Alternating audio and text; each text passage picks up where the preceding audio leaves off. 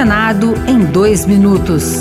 Eu sou Rosângela Tejo e você ouve agora as principais notícias do Senado Federal desta sexta-feira. O líder do governo no Senado, Jax Wagner, do PT da Bahia, garantiu o cumprimento da meta fiscal no ano que vem ao minimizar a declaração do presidente Lula de que dificilmente o país não terá um rombo nas contas públicas em 2024 pelos gastos com obras e investimentos. Sancionado em agosto, o novo arcabouço fiscal, que substituiu o teto de gastos prevê que em 2024 a meta será zero, ou seja, sem déficit ou superávit. Ao colocar uma meta, você faz um esforço para, e esse esforço continua sendo feito. Espero que a gente consiga chegar lá. Então, o comentário do presidente da República não era contra a meta, é dizer que sabe das dificuldades pelo ano atípico que nós tivemos.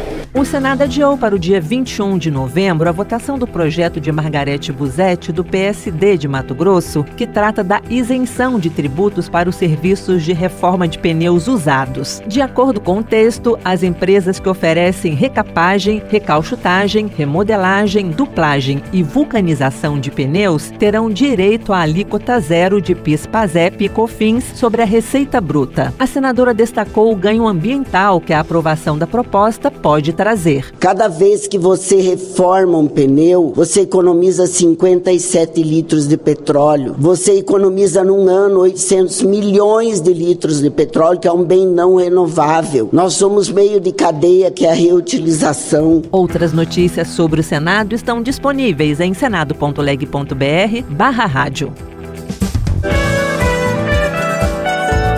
Senado em dois minutos.